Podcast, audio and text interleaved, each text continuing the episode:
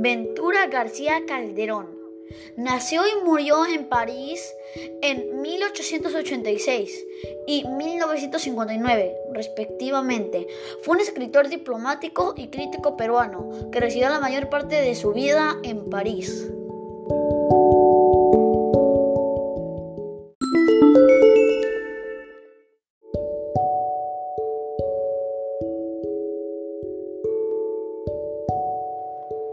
Su obra fue traducida a muchos idiomas. Destacó especialmente en los cuentos peruanos, con su colección más conocida titulada La venganza del cóndor en 1924 y, y como antologista de la literatura peruana y latinoamericana.